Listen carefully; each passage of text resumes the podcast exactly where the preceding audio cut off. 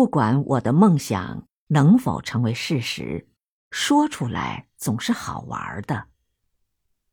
春天，我将要住在杭州。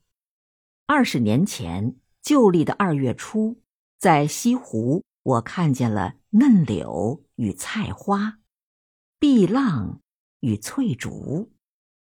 有我看到的那点春光，已经可以断定，杭州的春天必定会叫人整天生活在诗与图画之中。所以，春天。我的家应当是在杭州。夏天，我想青城山应当算作最理想的地方。在那里，我虽然只住过十天，可是它的幽静已拴住了我的心灵。在我所看见过的山水中，只有这里没有使我失望。到处都是绿。目之所及，那片淡而光润的绿色都在轻轻的颤动，仿佛要流入空中与心中似的。这个绿色会像音乐，涤清了心中的万虑。秋天，一定要住北平。天堂是什么样子，我不知道，但是。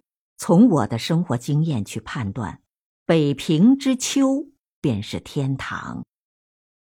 论天气，不冷不热；论吃的，苹果、梨、柿子、枣、葡萄，每样都有若干种。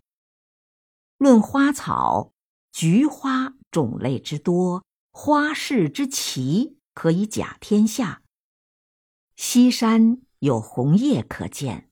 北海可以划船，虽然荷花已残，荷叶可还有一片清香。衣食住行，在北平的秋天是没有一项不使人满意的。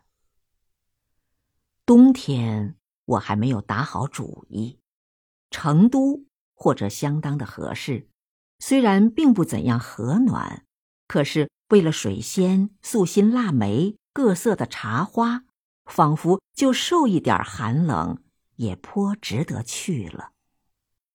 昆明的花也多，而且天气比成都好，可是旧书铺与精美而便宜的小吃远不及成都那么多。